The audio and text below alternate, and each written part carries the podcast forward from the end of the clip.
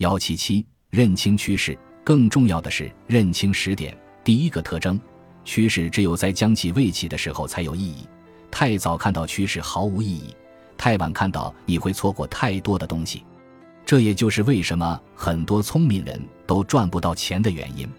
如果很早就看到了趋势，但发展壮大的时机还远不成熟，所看到的一切都不具备实施条件，会很容易让人遭受巨大的挫败感，最后成为虚无主义者。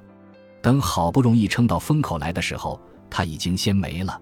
看得太远的人，其实挺适合做先知；看得太早，反受其害的悲催案例太多了。比如哥白尼在中世纪就看到了地球不是宇宙的中心，于是就被火烧死了。而如果趋势已经发展到被大多数人看到的时候，趋势的意义也就没了。当真理都被大家接受的时候，真理就会沦落为常识，你已经没有任何机会和优势来成为一个布道者了。在这个特征里，我们收获的东西是什么呢？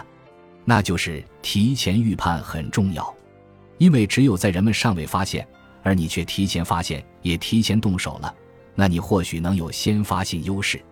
我们经常听很多人说：“当年我怎么怎么看对了。”但是这种看对了跟你有啥关系吗？看准了是成功的前提，但在准确的时机入局才是决定的关键。总体来说，爱折腾的人胜算更大。